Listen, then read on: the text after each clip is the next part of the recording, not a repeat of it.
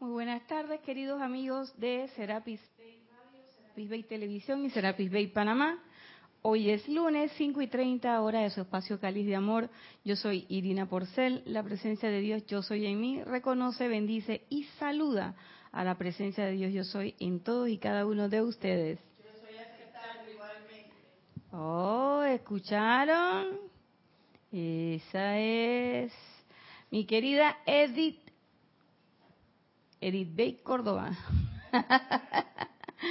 Dueña y señora de la cabina, el chat y la cámara. Así que si que quieres comunicar con nosotros y hacer un comentario o pregunta, solamente tienes que acceder a Skype con la palabra Serapis Bay Radio y ahí pues Edith pasará tu comentario o pregunta al aire. Si estás escuchando esta clase en diferido, pues solamente puedes debes, o si quieres, como quieras, escribir a la dirección irina.serapisbay.com y con mucho gusto contestaremos o comentaremos según sea el caso. Y bueno, este fin de semana no tenemos anuncios que dar, es un fin de semana preparándonos para la semana mayor. La próxima semana sí tenemos varias actividades pero van a ser actividades internas del grupo Serapis Bay que anunciaremos en su momento. ¿Sí? Por ahora solamente decirle que tuvimos un fin de semana bien ajetreado, dos días de transmisión de la llama con dos sorpresas. Las 23 llamas y que llegó Popeye. La fuerza. Ya no es nada más que la fuerza te acompañe, sino que puedes ingerir la fuerza y manifestar la fuerza. Bien, hoy vamos a continuar con un temita que la semana pasada iniciamos, estamos trabajando este libro, El Santo Confortador, y empezamos a hablar de esto que plantea el amado Mahacho Han, los siete dones del Espíritu Santo, y empezamos por el primer don, que es el de la obediencia iluminada humildad espiritual y respeto por Dios y su representante. Habíamos hablado bastante sobre la humildad y sobre la obediencia. Sin embargo, uno siempre rebuscando con los maestros y con la enseñanza, caímos en la cuenta de que esa clase, a pesar de que está en el libro del Santo Confortador, que es un libro que casi todos los discursos son del amado Mahacho Han, este don en particular, ¿quién lo trae a la conciencia de nosotros? Es el amado Maestro Ascendido El Moria. Y entonces yo me puse a buscar qué es lo que dice el Maestro El Moria de esas cosas, sobre todo de la obediencia. Entonces, un poquito poniéndonos en autos de lo que dijimos la semana pasada, la obediencia iluminada es esa comprensión clara que tiene el estudiante de la luz de por qué quiere obedecer. ¿Y por qué? Porque cuando no se usa de manera iluminada, lo que estamos es en ese evento de hacer caso. Y sobre ese evento de hacer caso es que hoy el amado Maestro Ascendido El Moria tiene algunas consideraciones para nosotros.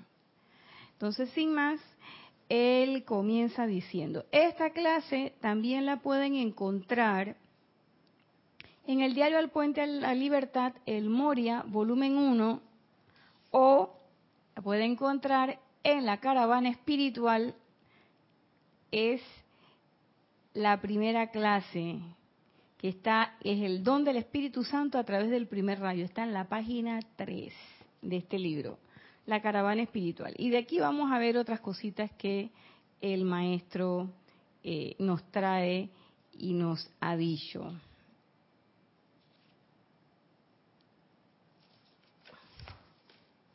Lo primero que él dice, la humanidad no comprende que la humildad espiritual, la rendición de la voluntad personal, y la sumisión absoluta de la personalidad constituyen los requisitos para quienes solicitan ser exponentes de la voluntad de Dios para los demás hombres. Y uno dice, bueno, Pero es que yo no quiero ser exponente de la voluntad de Dios. Yo quiero la ascensión. O, no, yo no quiero la voluntad, yo no quiero ser exponente de la voluntad de Dios, yo lo que quiero ser es todo confort, todo amor, rayo rosa. ¿Qué parte de rayo rosa tú no entendiste? Voluntad, rayo azul. No, no, no, no, yo estoy con el rayo rosa. El del amor divino, el de la cosa nice, la diplomacia espiritual, Pablo el Veneciano. ¿Qué maestro de Moria me estás hablando? ¿Mm? Pero, precisamente, si tú quieres ser una presencia confortadora, si tú quieres ser una presencia sanadora, si tú quieres ser una presencia administradora, o si tú quieres sencillamente la ascensión, a mí no venga con ese cuento de caravana espiritual y nada, háblame rayo blanco porque yo lo que quiero es la ascensión. Tienes que ser un exponente de la voluntad de Dios. Así de sencillo. Yo no lo veía así. Yo lo estaba viendo de la otra forma. De hecho, yo reconozco públicamente, Maestro El Moria, tú sabes, ¿no? Mira dentro de mi corazón cómo es la cosa. Yo la verdad es que yo con el Moria he tenido poco trato.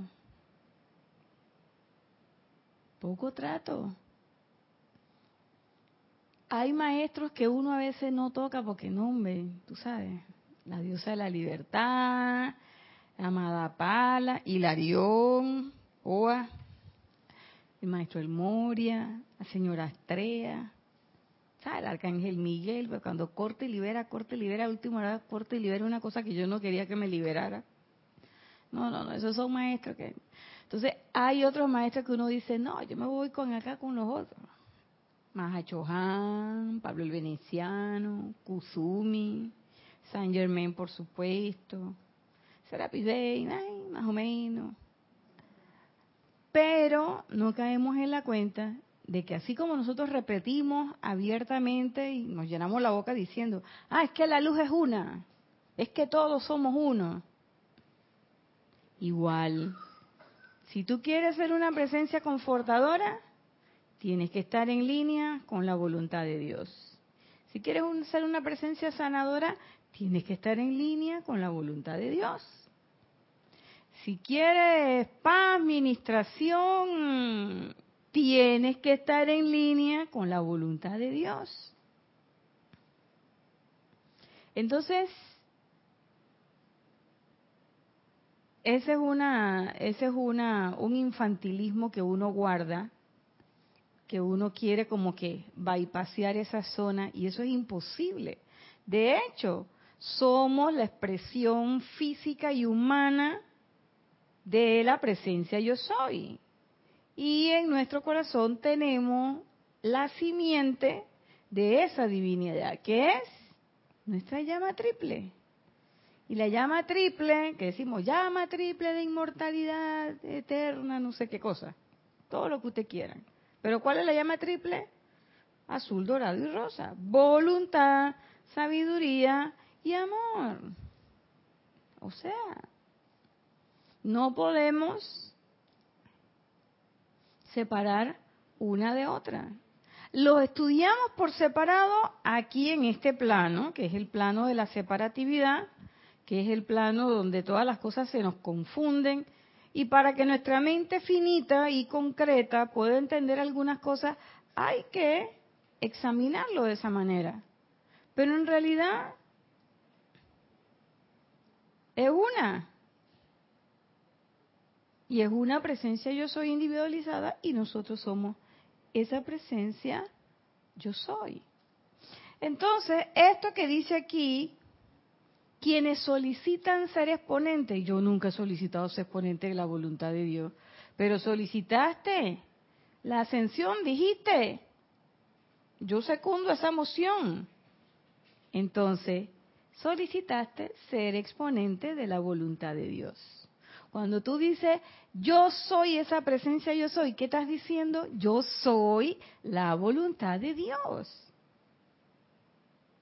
Magna presencia yo soy, asume el mando. Tú y yo somos una. Soy la expresión de la voluntad de Dios. Es más, yo recuerdo cuando en los primeros periodos iniciales de la metafísica, por lo menos cuando yo entré, había, había un elemento de la meditación que usábamos mucho, que era, yo soy el punto de luz a través del cual Dios se asoma al mundo. Y ahí yo escuché la voz que me decía, ¿qué parte de la voluntad de Dios no entendiste? Nada. Claro. Porque cuando yo digo que yo soy esa presencia, yo soy, yo soy ese punto de luz a través del cual Dios se asoma al mundo, yo estoy diciendo, oye, yo soy esa expresión de la voluntad de Dios, yo soy expresión. Cuando decimos que yo soy aquí y yo soy allá en los decretos, ¿Qué estamos diciendo? Que ahí está Dios en toda su extensión. Entonces, ¿somos o no somos exponentes de la voluntad? Ahí quedó clarito. Entonces sigue diciendo, tiene derecho a, comandar quien primero ha aprendido a obedecer. Quien primero ha aprendido a obedecer. O sea que obedecer si soy desobediente, puedo desprogramarme y puedo aprender a obedecer. Y yo decía, pero bueno, ¿y qué problema hay que yo no obedezca? ¿Cuál es el problema? Así como un peladito rebelde, ¿no? ¿Y, y, y, y, y, y qué? ¿Y qué? ¿Y qué? Pasan varias cosas. Primero, dice el maestro El Moria, acá en este libro, en la página 45, dice, ningún maestro jamás ha requerido ni requerirá de una corriente de vida que proceda sobre un curso de acción, sea físico o interno, en el que las convicciones internas y la fuerza impulsadora de su luz del alma no contribuyan libre y gozosamente con la fuerza e impulso hacia adelante de su propia fe y convicciones. ¿Se lo vuelvo a leer? Dice Yari que sí, por favor. Ningún maestro jamás ha requerido ni requerirá de una corriente de vida que proceda sobre un curso de acción, sea físico o interno, en el que las convicciones internas y la fuerza impulsadora de su luz, de su propia luz del alma, no contribuyan libre y gozosamente con la fuerza e impulso hacia adelante de su propia fe y convicciones. ¿Y eso qué quiere decir? A ver, mi querida Edith. No, te iba a decir, es que por eso es que los maestros insiste tanto en que experimentemos lo que aprendemos. ¿Por qué? Porque es a través de eso que nosotros vamos a obedecer. Porque ya tú lo has vivido, lo has hecho tuyo. Entonces tú lo vas a poner en práctica constantemente y vas a obedecerlo por convicción. No porque otro te dijo, sino porque tú lo viviste y lo hiciste tuyo. Y a donde alguien te diga, no, que eso no es así, eso no te va a importar, tú lo vas a seguir haciendo, obedeciendo esa ley que aprendiste. Claro, obedeciendo, como dice aquí. Y no va a ser ciegamente o porque otro te dijo. Sí, es libre y gozosamente. ¿Eso qué quiere decir? Que no me amarga tener que obedecer. Ay, ya tengo que ir a dar la clase ya tengo que ir para el ceremonial, ay, tengo que ir a prender la vela, ¿no? Tengo que ir a meditar, qué pereza. No, sino que uno dice, oye, no hay nada que hacer, ¿ve? Yo creo que este es buen momento para echar una meditadita y ¡pap! te conectas. O este es un momento para meterle cañaña a este par de decretos que los tengo ahí como relegado, tú sabes. O estoy en el tranque y este es un buen momento para decretar. O un buen momento para cantar. o lo que fuere. Pero no es de que, ay, cantar. Por el contrario, termina el ceremonial y uno viene acá a la cocina todavía cantando la cosa. Pasan tres días y tú sigues cantando la cosa. Porque lo haces, lo tienes en tu corazón. Entonces yo caí en la cuenta de eso, Edith, que es libre y gozosamente, o sea, no es obligado. Obligado cuando haces caso. El que te dice el papá, niña, haga caso. Y tú sabes que, hombre, así éramos nosotros. Mi hermano era terrible. Cuando llegaban las 3 de la tarde, mi mamá trabajaba en un lugar que estaba como, póngase usted, como a media hora de distancia en ese tiempo. Ahora, ahora serían como dos horas. con lo tranquila cosa. Pero en ese tiempo que no había tanto carro y tanta cosa, era media hora de distancia. Así que a las 3 de la tarde mi hermano iba guardando cosas y se ponía como tres pantalones, tres blue jeans. Porque sabía que mi mamá venía con el rejo y guacata, guacata, guacata. ¿Por qué? Porque mi mamá le había dado unas instrucciones y él no había hecho caso. Él había hecho todo lo contrario. Lo sabía.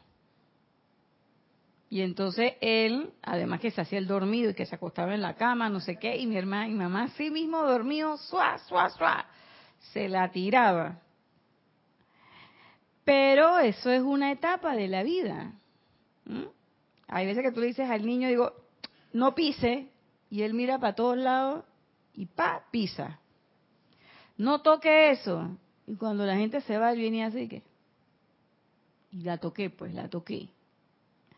Esa es una actitud infantil. Una actitud madura es, yo sé que si hago esto, estas van a ser las consecuencias y yo decido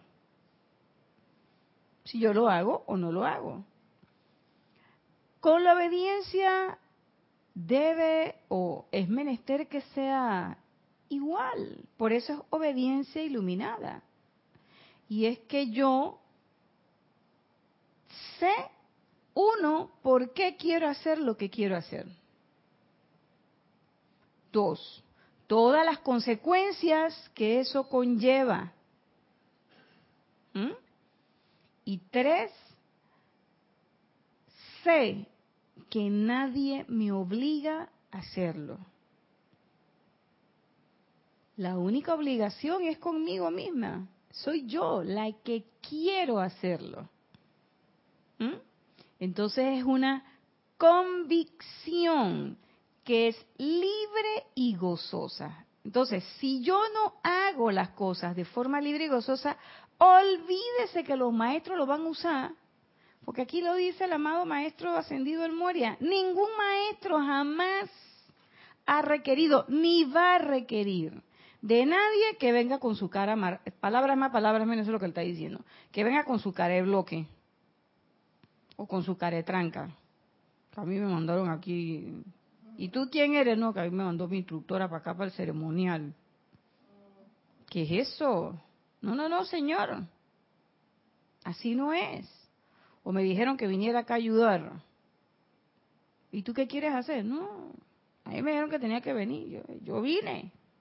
Tampoco. Ningún maestro necesita de eso. Tiene que ser libre y gozoso. Para que sea libre y gozoso, ¿qué tenemos que hacer? ¿Qué es menester hacer? Conocer lo que queremos. Dice, ay, yo quiero la ascensión. Ajá. ¿Y tú sabes eso de la ascensión? ¿Eso qué es? No, pero aquí todo el mundo en este grupo lo pide. Yo también la quiero. Eh. ¿Tú sabes lo que es la ascensión? ¿Tú sabes cuál es la composición de la llama, de la actividad de la ascensión? Dice que yo quiero ser presencia sanadora. Ok. ¿Tú sabes lo que eso implica? No, o sea, yo con mi buena vibra, yo con mi, mi, radiación, yo quiero irradiar a todo el mundo y que el mundo sea feliz, que haya paz, que desaparezcan las enfermedades. Ya tú, ya tú quisieras que las cosas fueran así. Pero cuando tú dices, yo quiero ser una presencia sanadora, quiere decir que toda la gente angustiada por las apariencias de enfermedad te van a llegar. Te van a llegar. Ah, no, pero tampoco la cosa es así. Yo quiero ser un foco de paz. Entonces, toda la gente que está en pelea va a llegar donde ti. Oye, pero ahora que yo dije, ahora, porque tú levantaste la mano. Entonces, toda esa energía que necesita redención, ¿a dónde va a llegar? Donde ti, que tú eres el especialista. Palabras más, palabras menos. Eso es como cuando yo escuchaba a un colega que decía, ay, estoy cansado de los turnos. Aquí en Panamá le decimos turnos los médicos a esas horas de trabajo fuera de las ocho horas normales del 7 a 3 de la tarde. Y entonces son a veces hasta de 36 y 48 horas. Hay turnos que son mucho más largos. Y que si te toca una un turno suave, duermes toda la noche, pero generalmente no puedes dormir, porque si tú eres el jefe de la guardia o del turno, tienes que estar despierto y tienes que estar viendo todos los pacientes del hospital. Y bueno, es, es una actividad eh, un poquito complicada, pero para los que lo hemos hecho en algún momento es no puedo decir que es bonito, porque no es bonito ver gente enferma, pero eso tiene su gente. Libre y gozosamente, los que decidimos por esa profesión, nos gusta hacer esas cosas. Entonces, esta persona, que además estaba entrenándose para traer los niños a este mundo físico, que es una de las actividades más bonitas que tiene la medicina, la, la ginecobstetricia, resulta ser que no le gustaba ese turno y cada vez que llegaba una embarazada decía, ay, esta otra, par, otra parturienta. Y yo le decía, pero oye, dale, dilo, dilo, dígalo. Dígalo. ¿Y entonces para qué estudió eso? Eso es lo que yo digo. No pudo estudiar medicina, hacer otra cosa, dermatólogo o qué sé yo, lo que sea. Pero si no te gusta ese turno y no te gusta recibir niños y te da guacala eh, cosa, el, líquido amniótico y todo eso, entonces yo creo como que estás en el lugar equivocado. Entonces, por supuesto, yo le decía, oye, pero si tú mismo pediste, tú mismo, él mismo concursó, nadie le puso el cuchillo para que fuera. Él mismo concursó, hizo su examen, lo aprobó y además él tuvo que ir a una entrevista. Oye, ah, pero es que la gente piensa que eso es otra cosa, quién sabe, tenía, había sublimado esa actividad. Entonces, cuando se dio cuenta que era estar ahí en el salón de parto, vestido de verde o azul, como quiera, eh, con el líquido amniótico, con las mujeres, algunas angustiadas, unas más, otras menos, que te agarran la mano. Había una que hasta una vez me dejó el brazo así como morado porque me apretó duro. Las angustias de los familiares afuera. O sea, es un estrés, pero que es un estrés que se termina una vez que ¡ah! sale chiquillo. Y entonces, sí, entonces cuando sale chiquillo, ya lo agarra el pediatra, ya agarra su cosa, tú te quedas acá con la mujer, tranquila, perfecta, listo. Y ya, pues, pero el hombre no le gustaba perder sueño, pues. Y no le gustaba tratar con las mujeres parturientas y no le gustaba el olor del líquido amniótico. Entonces, ¿para qué te metiste a eso? Entonces, claro, cuando usted dice, ay, yo quiero la ascensión y yo quiero ser una presencia confortadora o yo quiero ser una presencia de paz, o uno anda repitiendo como un papagayo por ahí los decretos y las cosas y uno no sabe que los decretos, la palabra tiene poder y cuando usted lo menciona, esos electrones van a cumplir la palabra que usted está me nombrando. Entonces ya después, ah, no, pero yo pensé que esto iba a ser más suave, que esto iba a ser más fácil. Entonces definitivamente que es así. Entonces usted tiene que, por eso tiene que ser libre y gozoso. Porque usted puede hacer la elección libre. Él la hizo libremente. Se fue hasta la entrevista. pero no era gozosa. A la larga, ese chico terminó haciendo otra cosa completamente diferente y feliz, porque no tiene que perder sueño. Feliz. Y él me dice, Nadia, estoy feliz, estoy encantado de la vida. Porque en el otro lado tenía mucha destreza, tenía todas las capacidades, hizo todo el examen, los aprobó todos con los máximos, hizo una, una entrevista que fue maravillosa, pero estaba amargado ahí. No le gustaba esa actividad. Entonces muchas veces nosotros, quizás no es que estamos amargados, no voy a decir que estamos amargados, pero cuando usted se ve prorrateando o procrastinando es la palabra correcta, dejando para después las cosas, entonces pregúntese, ¿qué es lo que está haciendo? ¿Será que yo de verdad quiero eso? Porque si yo no lo quiero, no hay ningún problema. Como dice mi amigo Mario, nuestro hermanito Mario Pinzón, cállate la boca. O como dices tú, Chipín Candado es el de ahora. El del, el del año 2018, el cállate la boca, es así, estilo Edith. Chipín Candado. Pa, pa. Entonces no digas nada. Punto. Con, decía Jorge, con no levantar la mano tienes. ¿Ya? Ah, pero entonces, ¿y Edith por qué? Bueno, porque Edith sí levantó la mano. Y Edith no anda con su cara de bloque.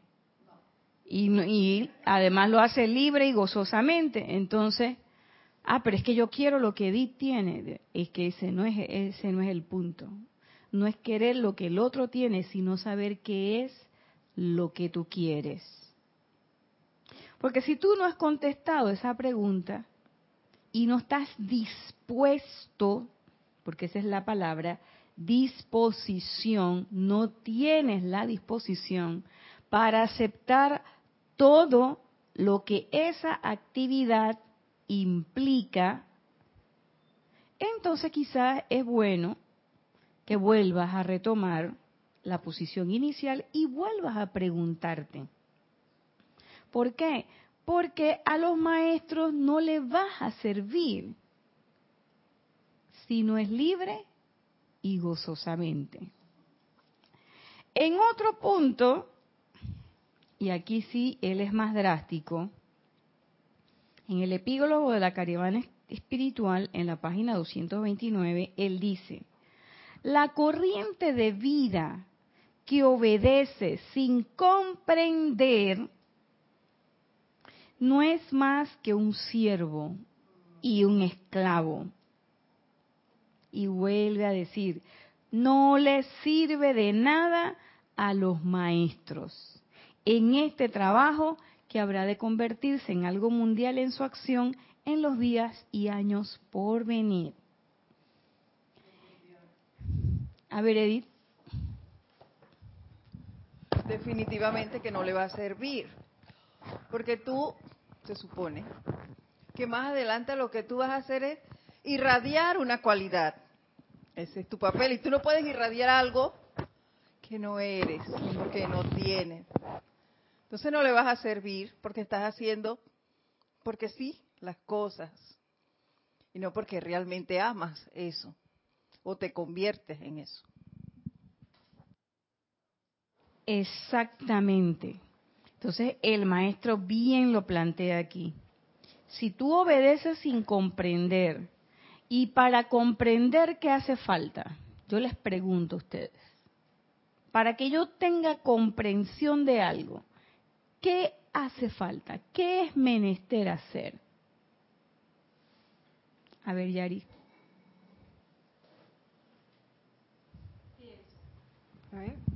Pienso que tengo que conocer si quiero, si quiero ser, ejercer la voluntad de Dios, un ejemplo, tengo que conocer en qué, cuál es la esencia de esa voluntad de Dios para yo poder comprenderla, para poder manifestarla, poder vivirla. Claro. La comprensión también es un parte de, vivir. Así es. Lo primero que debo hacer es conocer. ¿Mm? Y lo que le pasaba a mi compañero es que él simplemente se dejó llevar por la apariencia. Ay, yo quiero ser ginecólogo. Él vio que todos los ginecólogos estaban bien guapos, con una bata, con corbata, se guindaban el estetoscopio, pasaban, tocaban las barriguitas, y él nunca se imaginó que detrás de la puerta esa, la sala de parto era otra cosa. Y que a él no solamente le iba a tocar ver a las mujeres en la consulta externa, sino que tenía que terminar todo el todo el proceso, tenía que llevar a la mujer hasta el momento de la sala de parto. O, quizás lo vio por el medio económico, porque él dirá, lo que todo el mundo hace, eh, lo, seguro es nacer, ¿cuánto voy a cuánto voy a ganar, no? Gracias, ese es otro punto de vista también. Claro, la gente dice, oye, yo tengo que buscarle eh, ganancia a esta inversión que he hecho de 6, 7, 8, 10 años estudiando, primero la carrera y después la especialidad, y entonces, no hombre, yo tengo que... Ese es un buen punto de vista también, quizás la plata, hombre, yo veo que todos andan en sus buenos carros, bien, ¿sabes qué? Yo quiero eso. Pero lo que nunca se imaginan es que esos beneficios implican una serie de actividades. Entonces, él definitivamente que no conocía a fondo, a profundidad, lo que era. Y yo le dije, digo, y tú cuando estabas interno, tú no rotaste por maternidad. Dice, sí, sí, sí, sí, pero yo nunca fui para parto. ¿Y cómo que tú no? Digo, ¿cómo que tú no fuiste a parto? Y entonces él me confesó que no, no, no, que él, él yo no sé qué cosa fue que hizo, la cosa que él, otros fueron y hicieron. Él por parto no pasó. Y yo me quedé, digo, hmm, eso está raro, ¿no? Pero bueno, él dice que nunca pasó. O que cuando pasaban, siempre eran otros otros que hacían. Y él se la pasaba acá conversando con las enfermeras, haciendo, él estaba en la parafernalia. Pero, ¿te imaginas esos niños que vienen y los reciben personas así? Ay, sí. Y nosotros acá, nosotros citábamos, hacíamos una cada vez que venía, ¡ay, que llegó, que no sé qué! Y le decíamos a la mamá, mira, qué bonito, que no sé qué. Y la señora dice, ay, digo, viste que ya no te duele, ya no te duele, te duele. Ay, no, doctora, ya, ya. Pero mira el muchachón, que no sé qué, uno se los ponía en el pecho. Y las enfermeras, no, que hay que cortarle. Digo, espérate, que después le cortas el cordón. Dale, mija, abrázalo, cógelo, bésalo. Y era bonito, a veces venían todos sus hitos del, la sustancia que tiene el, líquido amniótico, pero es una contentura ver a la mamá feliz agarrando ese peladito. Y sobre todo, que yo ahí aprendí que eso de que le pegan esa nalgada es, es mentira. El chiquillo apenas sale llora. Eso cuento. A los que muchas veces requieren son a los niños que a veces nacen un poquito deprimidos. A eso sí hay que estimularlos, hay que sobarle las... Entonces, a mí me enseñó un pediatra que uno no le pegaba la nalgada, sino que uno agarraba los piececitos y las plantas de los pies uno las sobaba. Y ellos... Y en efecto así, ellos eh, emiten su... Y que el llanto ese que ellos emiten no es porque les duela algo, sino porque simplemente están expandiendo, sus pulmones. Mientras más duro lloran, más aire cogen esos pulmones y más fuerza tienen esos muchachos. Entonces, tú sabes, esta era una persona que no conocía. Entonces, yo quiero trabajar en los negocios del Padre. Yo quiero ser esa presencia yo soy. Entonces, es menester que yo sepa en qué me estoy metiendo.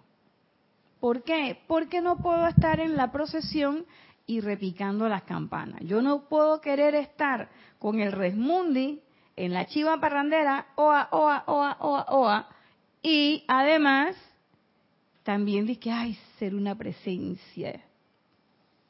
Que no quiere decir que usted no se pueda divertir, no pueda hacer las cosas. Lo que quiero decir es que su conciencia no puede ser la conciencia de la chiva parrandera, independientemente de que usted vaya al cine, se vea sus películas, que usted vaya a la fiesta, le haga una fiesta de cumpleaños a sus hijos o a su esposo, que comparta con sus amigos. Usted puede hacer todo eso, pero la conciencia es diferente. A ver, la conciencia nos tiene que cambiar porque cuando dijiste de la de ser una presencia sanadora, el ejemplo, no puedo ser esa presencia sanadora y estarme quejando todos los días, me duele la cabeza, me duele el dedo, me duele el pie, me duele, aparte de las personas que van a llegar a ti, ¿dónde está esa parte de esa esencia que no no la comprendo? Porque si me estoy quejando, no comprendí lo que es la, la, la sanación. Y la queja es un acto de rebeldía. Nos, va a dar, además, todavía estamos en el plano de la forma, nos va a dar algo. Claro. Pero estar con esa conciencia de que, ve, si tú me llegaste aquí, te me vas rapidito porque yo no creo en ti. Claro. O no estarme todos los días con esa cantaleta de que me, me, está doliendo algo, ¿no? Claro, porque una cosa es que tú tengas una apariencia y enfrentes la apariencia y hagas las cosas que tienes que hacer para que la apariencia desaparezca. Y otra cosa es que tú, como dices tú, la queja. Y la queja es que llegué y te dije, oye, mira lo que me, tú sabes lo que me pasó. Entonces te echó toda la historia. Y después viene Edith, ay, Edith, ven acá. Y después viene Roberto, ven acá, Roberto. Y después viene Flavio, ven acá. Después viene el otro, ven acá. Y a todo mundo le ando contando. Y tú podrás creer que me ha pasado esto. Entonces, estás además regodeándote en esa imperfección. Ya pareciera que te gustara la, la cosa. O quieres ser eh, una presencia pacificadora, pero andas peleando con medio mundo. Te, yo te digo, este, una cosa es que te llegue a ti las situaciones para que las enfrente, las redima, y otra cosa es que tú seas la que generas las, las situaciones. Que no, es que yo ando así, mi mundo pareciera que fuera un mundo en guerra, pero es porque yo estoy eh, eh, entrenándome para ser una presencia pacificadora. Sí. Yo diría, no creo, I don't think so, no creo. ¿Por qué? Porque una cosa es que lleguen las situaciones y otra cosa es que tú seas el que genere esa situación discordante. Entonces, cuando tú eres el que está generando esa situación discordante, como que tú no has comprendido bien cómo es el asunto. Y tienes razón, Yari, hay que conocer. ¿Y cómo nosotros conocemos? A través de la, de la información y de las enseñanzas de los maestros, de toda la experiencia que ya ellos han acumulado. ¿Para qué tendría el objeto el maestro El Moria de hablarnos de lo que le pasó en la caravana, que cuando se fue con Kuzumi, que no sé qué, o el maestro San Germain cuando se fue para la isla aquella, que se fue, que todavía estaba, allá estaba, tenía la ruma de pensamientos y de cosas y su mente en vez de estar allá en la isla estaba por allá donde él se había querido aislar ¿Para qué tendría objeto que Lady Nada viniera y nos echara el cuento de las hermanas que ella en la noche, que si las miraba, que si las proyectaba, que si no sé qué, que la señora Gracia, eh, la señora Caridad que le dijo, que no le dijo? ¿Para qué vendrían los maestros a decirnos eso? Si no es para ponernos el ejemplo y decir, vea, allá estuve yo y yo lo logré. Y si yo lo logré, usted lo puede lograr, mi hijo. ¿Cómo lo puede lograr? Aquí está, paso uno, paso dos, paso tres. Aquí está la información. Y está además a la mano. Ahora tenemos el beneficio mayor de que no solamente está en toda la información descargada, sino que además tenemos hermanos que han tenido la buena idea de agarrar y hacer compilaciones por tema. Entonces, yo le quiero meter al confort. Hombre, el santo confortador, léetelo. ¿Por qué? Porque ahí está todo. Y no tengo que estar viendo que en qué libro es que está, que no sé. Pero de todas maneras ahí están todos los libros. Si lo quieres ampliar, pero aquí está el manual. ¿Ves? Si yo quiero saber qué es lo que yo tengo que hacer para poner en orden mis cuatro vehículos, hombre, ahí está el libro del amado Maestro Ascendido San Germán, Instrucción de un Maestro Ascendido, desde la página 1 hasta la última página. Todas las cosas, todas las apariencias habidas y por haber, todo. Y él te va diciendo cada una de las cosas. Ahora tenemos el libro de los templos del fuego sagrado. Son cuatro libros. Nos hablan incluso de todas las llamas. ¿Quieres saber cuál es la llama del entusiasmo? Ahí está. ¿Quieres saber cuál es la característica de la llama de la ascensión? Ahí está. ¿Quieres saber de la llama eh, del rayo rosa del amor divino? Ahí está. ¿Quieres saber? Ahí está. Eh, la llama de la, eh, la llama blanca en su acepción de resurrección, ahí está. En su acepción de transfiguración, ahí está. Ahí está todo. Pero tengo que conocer. Y después tú dijiste, la vivencia. Tengo además que poner en práctica la enseñanza. ¿Por qué? Porque el conocimiento es cierto que me da cierto poder, pero me da un poder más que todo intelectual el conocimiento solo. Pero conocimiento con práctica me da algo importante, que es la experiencia. Entonces ya uno experimenta cosas.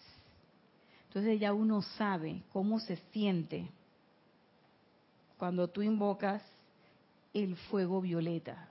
Y entonces ya empiezas a practicar. Una de ustedes habló de la experimentación de la que hablan los maestros.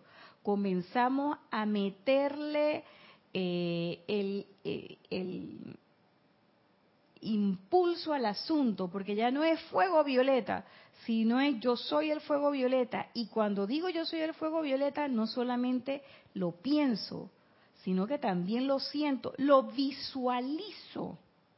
Y yo visualizo todo el pilar alrededor mío, visualizo el fuego violeta saliendo de mis manos, visualizo el cuerpo mío convertido en un pilar de, en una llama de fuego violeta.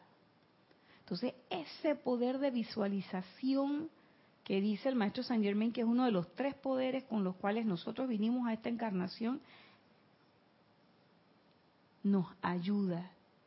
Entonces, eso, esa conocimiento más la práctica que se traduce en experiencia, nos lleva a lo que Edith nos planteaba, que era la convicción. Entonces, cuando yo tengo convicción, cuando yo sé que algo es así. Y hay veces que mi instructor anterior me decía, mira, yo la verdad es que no te puedo decir cómo, pero de que eso funciona, funciona. Haz esto. Y yo iba y lo hacía. Yo venía y le decía, ven acá Jorge, ¿tú cómo sabías eso? Dice, no, yo no sabía. pero mira qué me pasó, que no sé qué.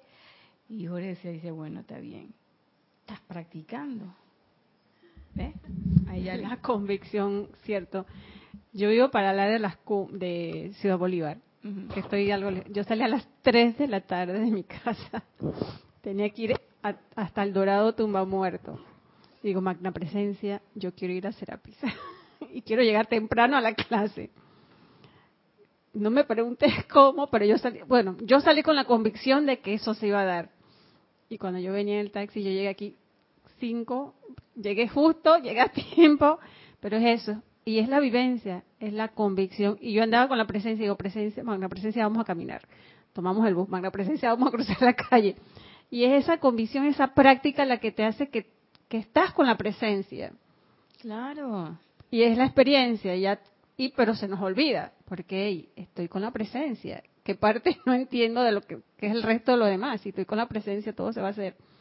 Y llegué aquí justo a tiempo. Yo me quedé y digo, wow, yo no lo puedo creer, si de, tanta distancia y todo.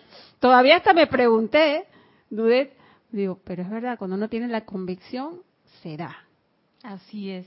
De que estamos con la presencia, todas las puertas se abren, todos los caminos se abren. Y gracias por el ejemplo, porque voy a aprovechar tu ejemplo que ya lo hemos dicho aquí en otras ocasiones, yo también ando, que si en el taxi, que si en el bus, que si en el metrobús y no sé qué. Pero ¿qué pasa? Hay veces en que no he podido llegar porque me he programado de tal manera y he dudado. Chuleta, ¿será que yo voy a llegar? Y en ese momento se trancó la cosa. se trancó. o no me paran los taxis, o llamo a la piquera y no hay, o marco el Uber y no hay, o el Uber que me toca de que a 20 minutos, ¿qué es eso? Que yo decía, cuando a mí me pasó eso, yo dije, digo, mira cómo son las cosas, digo, espérate, y dije, alto a la acción. Aquí hay que hacer un decreto. ¿Por qué? Porque es mentira que la plataforma Uber te va a mandar un taxi, te va a mandar un Uber que está a 20 minutos donde tú estás. Yo dije, mmm, vamos a resetear esto y vamos a parar y vamos a empezar otra vez.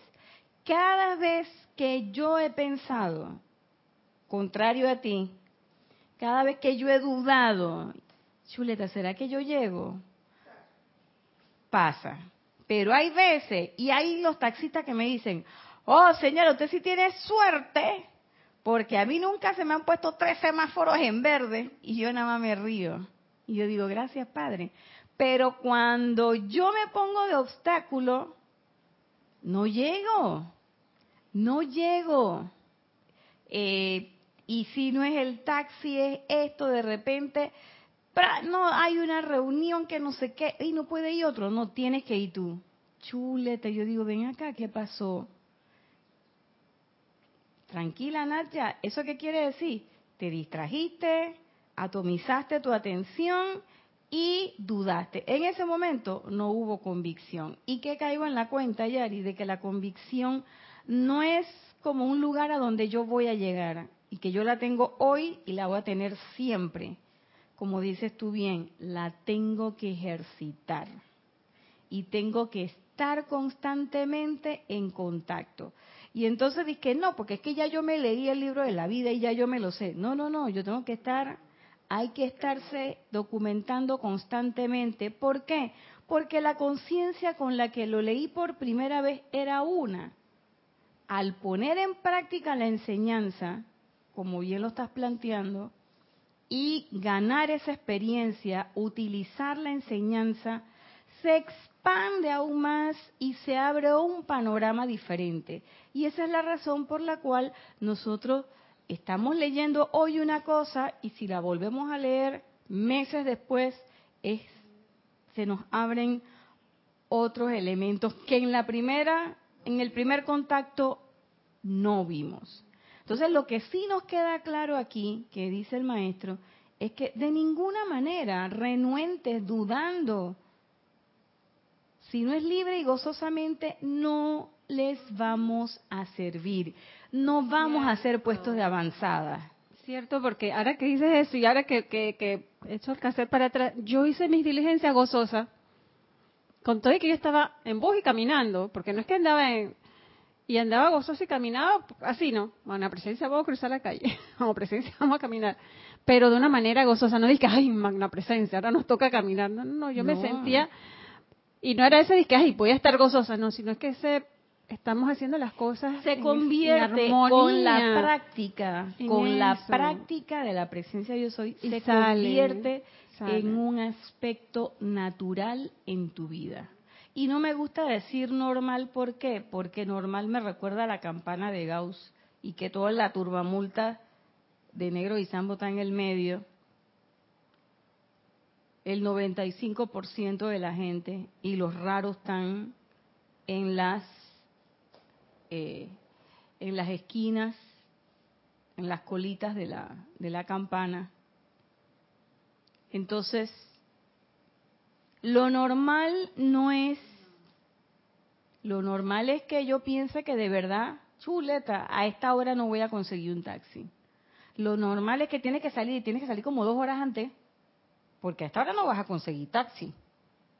Eso no es lo, eso es lo normal. Entonces, lo natural es lo que está en ti, lo que tú eres realmente. Y nosotros somos naturalmente seres divinos. Somos una presencia yo soy ganando una experiencia humana. Entonces no me voy a dejar impactar por las programaciones externas. Yo hace, bueno, mucho tiempo me preguntaba qué era la naturaleza de la presencia y hay una respiración rítmica del ser la parte del natural con la presencia de esos yo, pero la presencia, ¿qué es eso? ¿Qué es eso? Porque no, y de una, de unos meses hacia acá se ha estado tocando en las clases la naturaleza de la presencia. Y bueno, de tanto preguntarme ya que me llegó la lección, ya siento que es la naturaleza de la presencia, que somos esa naturaleza con la presencia. Claro, es que es nuestro estado. Y fíjense que sobre eso dice, dice el maestro aquí también. El chela que desea realmente conocer la voluntad de Dios debe estar dispuesto a poner de lado todas las opiniones preconcebidas, a protegerse de los soplos, conscientes e inconscientes más sutiles de su naturaleza inferior y de la casi imperceptible inclinación a revestir los deseos de la personalidad con la vestidura glamorosa y vanagloriosa de la voluntad de Dios, obviando las incomodidades, las incómodas espinas de la conciencia. Es decir, nosotros tenemos que estar, vuelvo y repito, dispuestos a poner de lado todas las opiniones preconcebidas. Ay, por allá roban. No hagas eso, que te vas a resfriar. Niño, no haga eso, que le va a pasar tal cosa. Oye, no gastes ahí, se te va a acabar la plata. Todo eso son ideas preconcebidas. Dispuesto a poner de lado, a protegerse de los soplos, conscientes e inconscientes. A veces uno no se da ni cuenta. Y la vocecita es... Dice que ahí no. Mejor no. Porque tú Fíjense, son dos, son dos tipos de conciencia diferentes. De no voy a gastar en una cosa superflua, esa es una conciencia. Esto no me hace falta, no lo necesito. A no lo voy a gastar porque se me acaba la plata.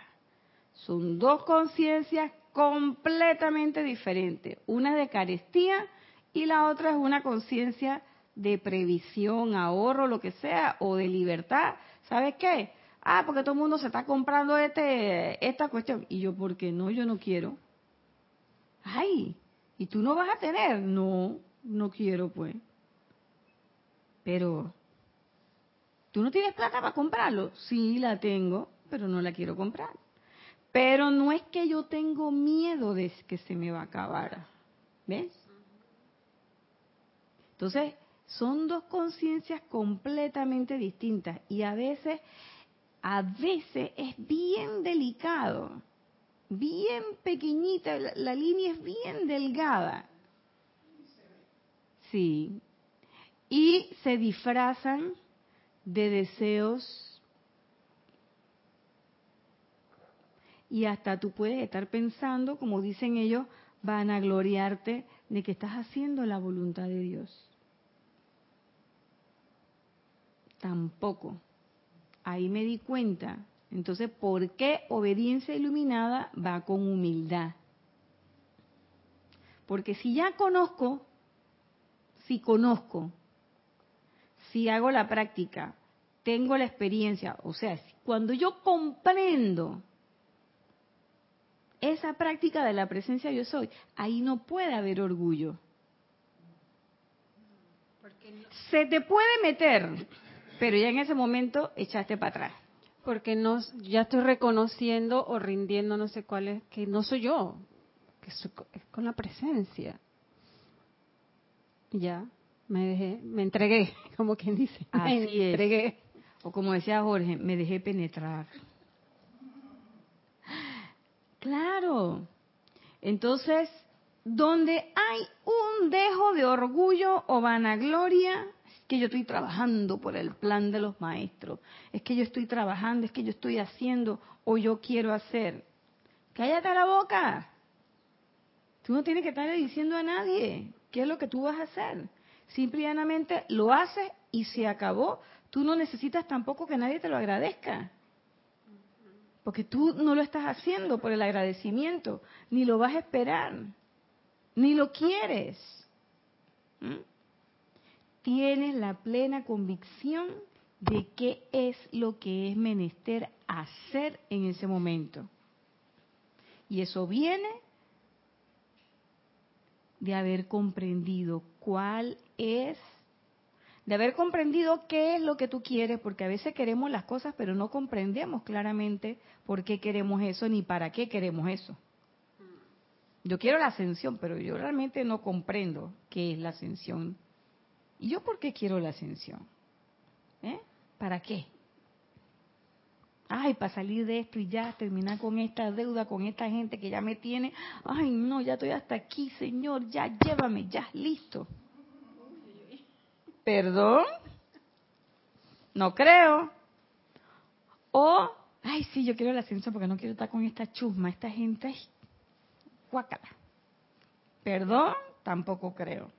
Pero cuando tú dices, bueno, yo quiero esto porque quiero poner un servicio, porque, ¿sabes? Yo caigo en la cuenta de que esto es lo que yo tengo que hacer. Ya, ya me cansé, ya no quiero calificar más discordantemente la energía, ya yo lo que quiero es, ¿sabes qué? Mándame todo lo que yo tenga que redimir porque yo quiero ayudar al planeta. Y la mejor forma de ayudar al planeta es transmutando 50 más 1 de la energía que he mal calificado. ¿Listo? Y no se lo tengo que decir a nadie. Mientras yo me siga vanagloriando, mientras yo siga oyendo los soplitos sutiles de la naturaleza inferior, mientras yo siga revistiendo y calificando discordantemente la energía que me viene, no voy a servir para el plan de los maestros. Entonces, ¿de qué plan me estás hablando? ¿De qué obediencia a quién? Entonces es menester obedecer, pero obedecer libre y gozosamente, comprendiendo, con convicción y sobre todo sin vanagloriarme. Mírame qué obediente soy, ¿viste? Yo soy Nadja con N de obediencia. ¡Oh! ¡Qué cosa más terrible! Y para terminar, el maestro dice, sinceramente, pedir la voluntad de Dios, el insistir en la iluminación en cuanto a su propósito y designio, o sea, el propósito y designio de la voluntad, y el vivir en un estado de gracia escuchante, es convertirse en uno de los pocos que en verdad se encarga de los negocios del Padre. ¿Mm? Pedir sinceramente la voluntad de Dios, insistir en la iluminación en cuanto a su propósito y vivir en estado de gracia escuchante. ¿Cuántos de nosotros podemos decir que hemos llegado a un estado en que podemos hacer eso o queremos hacer eso? ¿O estamos dispuestos a hacer eso? No me contesten. Pero eso es importante que lo tengamos en mente. ¿Por qué? Porque eso es uno de los dones del Espíritu Santo para nosotros. Es uno de los dones del Espíritu Santo para nosotros. Es decir, cuando ah, yo escuché eso de los dones del Espíritu Santo, yo decía, bueno, ¿y esto qué es? Sino que son regalos que están a nuestra disposición. La obediencia iluminada está a nuestra disposición si nosotros queremos ejercitar nuestra capacidad de conocer, practicar, adquirir experiencia, desarrollar nuestra convicción para llegar a una comprensión plena de qué es lo que realmente se requiere y qué es lo que yo realmente quiero hacer y qué es lo que yo realmente quiero ser. Solamente de esa forma vamos a ser obedientes. Y bueno, hasta aquí llegó la clase de hoy. Todavía nos faltan unos cuantos dones más para las próximas clases. Les deseo que tengan una excelente semana llena de bendiciones y sobre todo llena de oportunidades para practicar esta bella enseñanza de los maestros ascendidos. Yo soy Irina Porcel y nos vemos en otro espacio Cáliz de Amor el próximo lunes a las 5 y 30. Muchas gracias.